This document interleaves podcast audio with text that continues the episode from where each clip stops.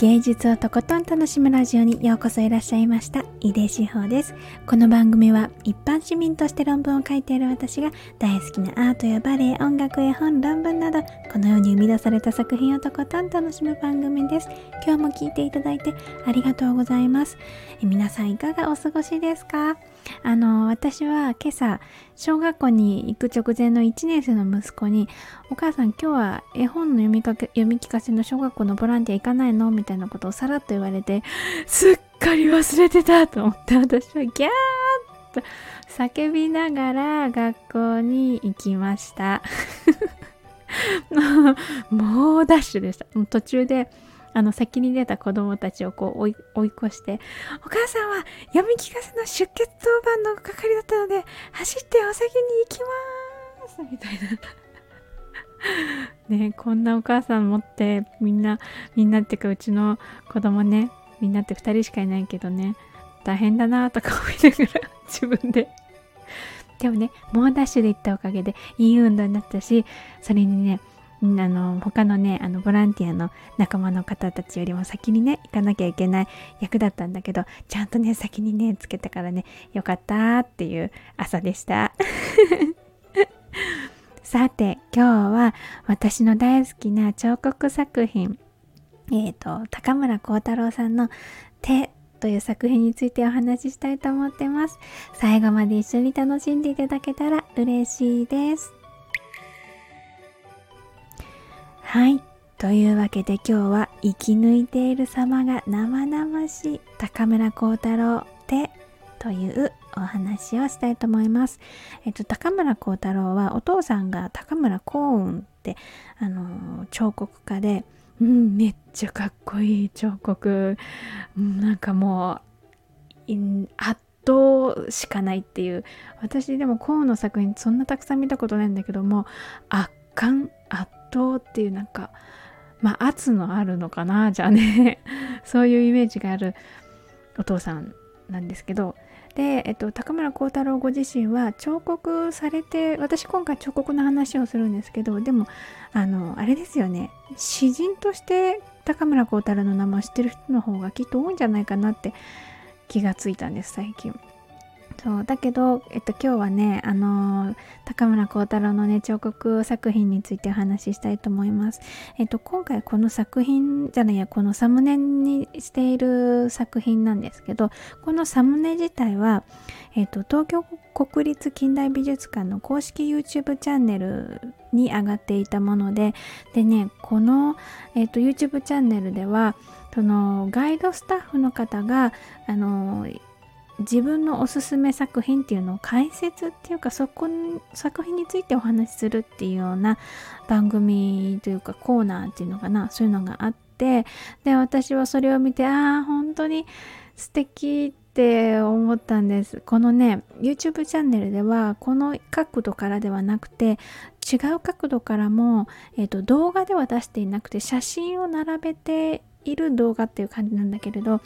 あのーとてもいいなって思ったので URL ね説明欄に貼っておくので気になる方は是非見に行ってみてください。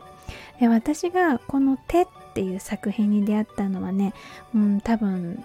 多分ね三井記念美術館の展覧会であのー、高村光太郎の「セミ」っていう作品彫刻作品に出会った時と同じ展覧会だった気がするんですけどすごい前ですよね多分 10年20年それぐらい前なんじゃないかなって気がするんですけどであのこの「セミ」っていう彫刻作品も私本当に大好きでこれはあの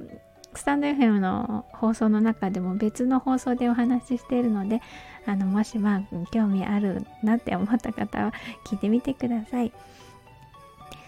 で今日はこの「手」っていう作品なんですがもうこれは何て言うかうんもうね見ている見た見た瞬間になんかこうキュッて締め付けられる心が締め付けられるって感じがするんですよね。生きてるってことをまざまざとこう見せつけられてるっていう感じがしてなんかねあの全裸よりも生々しい感じがするんです。ちょっとねあのね作品の材質っていうかそのテカリ感っていうのが影響してるのかもしれないけどなんかね手触りとしてまあ触れないんだけどぬめりみたいのも感じたりするような感覚なんですよね。でパッと見た時にパッと見てばというよりも見つめていてるうちにもう自分の体に衝撃が走るんですよね。こう頸椎のあたりこう首の後ろのあたりから心臓に向かってなんかズキュンってくるっていう感じで。でずっとこうそばにいるとなんかもうあらゆる自分の感情をこうさらけ出したくなるっていうか放出したくなる感じで感じになるんですね。なんかそういうのをこの作品が受け止めてくれるだろうっていうことではなくてもうねそういう感情を自分もさらけ出さずにはいられないような気持ちにさせる作品なんです。なんかもう作品自体がねこう僕はねもうこれだけ生きている。僕はこんなに生きているんだっていうこう悲しいこととか悔しいこととか、まあ、理不尽なこともたくさん浴びているしだけどその中にも幸せだとか喜びだとかっていうこともねあるしっていうようなその生きていることの中で起こるたくさんの感情とか経験とかその表現みたいなものもぎゅうぎゅうにこの作品に詰め込んでそれが詰め込まれてでもう爆発しそうなんだけど丁寧に丁寧にこうなめすっていうのかな。皮をなめすっていうような感じのうんそれがしっくりくるなと思うんだけど。でそういう風にしていったらこの作品ができましたっていうような感じに見えるんです。こうなんかねエネルギーマグマみたいな熱量もあるんだけどそれだけじゃなくてあの細かいこう悲哀っていうのかそういうのとかあと儚さもあったりっていうようなもうだからこの世界を今生き抜いているっていう感じがこの作品にすごく現れてるっていうかそれを私はねすっごく感じるなーって思いました。でこれねあの岩手県にある高村山荘って高村光太郎が住んでた家が記念館みたいに風になってるんですけどそのを私行った時にもこれこの「手」っていう作品がたくさんあった気がするんですよね。あのこのこのあの国立えっ、ー、と近代美術館にあった同じものではないと思うんですけどえっと石膏だったか終作みたいなそういう感じのがずらって並んでたような気がするんですよね。ちょっと記憶曖昧なんですけどでもうわ手があるって思ったのは覚えてるので あったと思いますでその時もその出会い方がね作品との出会い方がなんかすごくカジュアルな感じだったんですよね。あの割と普通の本棚のガラス板みたいなやつにあの作品がぎゅうぎゅう詰めにされていてああこんなとこにあるみたいな感じで私はそのガラス戸にへばりついて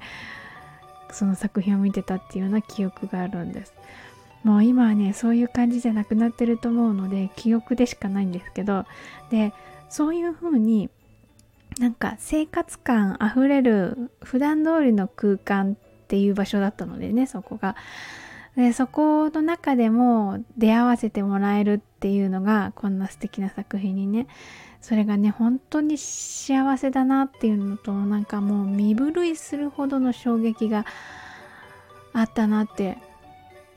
思い出があるんです。このねこの「手」っていう作品は多分高村光太郎自身の手だったと思うんですよねモデルがだから本当にこうすごくすごく試行錯誤っていう言葉だけじゃ足りないぐらい何度も何度もあのいろんなことをして出来上がった作品なんじゃないかなっていうふうに思うんですよね。そうすると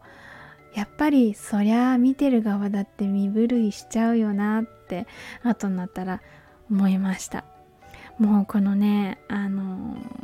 生命っていうか生き抜く感じが私は本当にいつもねこの「手」っていう作品には勇気をもら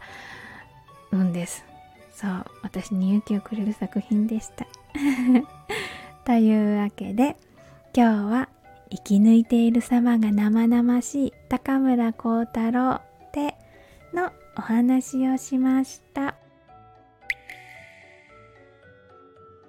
続いてコメントのお返事のコーナーです。いただいたコメントは声でお返事しています。今日は2つの放送回にコメントいただいているのでお返ししたいと思います、えー、1つは5月22日に放送した歌手としてアプローチした全力のコント偽アキラという放送回です。えっ、と、これは偽アキラさんっていう、まあ、キャラクターかな。星野源さんがね、この偽アキラさんっていうキャラクターをすごく、えっ、ー、と、えっ、ー、と、盛り上げていてというか、偽明さんが扮しているんだけれどももうすっごいキャラの濃い人で私この人大好きっていう お話をしました。えっ、とむねさんからコメントいただいてます。コメントありがとうございます。星野源さん演技というかコントみたいなこともできて多彩ですよねといただきました。そうそうなんかあの星野源さんのイメージって楽しいこと大好きっていう風なイメージがあるので多分それの延長上にたくさんのことがあるんだろうなって思いました。ねえなんだか私はあの星野源さんのあの NHK でやってる、うん、コント番組ではないけれどおげんさんと一緒っていう番組もすっごく好きでみんなねあそこに集まってくる人たちはきっともう全力で楽しいことをしたいっていう風にあのー、思って集まってるんじゃないかなって思う大好きな番組です。ふねさんコメントありがとうございました。えー、続いてもう一つの放送回をコメントをお返しする放送回は6月1日に放送した日常が壮大になっちゃう物語セイントお兄さんにコメントいただきました。これはあのセイントお兄さんっていう漫画ですね。そうそう漫画。漫画であのイエスとブッダが有給休暇を取って立川にあの住むっていうあの設定も面白いけどね。うん。すごく面白い漫画ですって話をした回です。とこちらにもねムネさんからあのコメントいただいてます。ありがとうございます。セイント兄さん面白いですね。イエスが水をブドウ酒に変えてしまうところとか好きです。そうそうあの成人だからね奇跡がねしょっちゅう起きちゃうの。だからイエスがねちょっとあのふわっと嬉しかったりすると持ってる水がねワインになっちゃったりするんですよね。あとはなんかあの花が咲いたりとかねしてた気がするな。そうほんと面白いですよね。大好きです。むねさんコメントありがとうございました。というわけで今日も最後まで一緒に楽しんでいただいてありがとうございました。井出志保でした。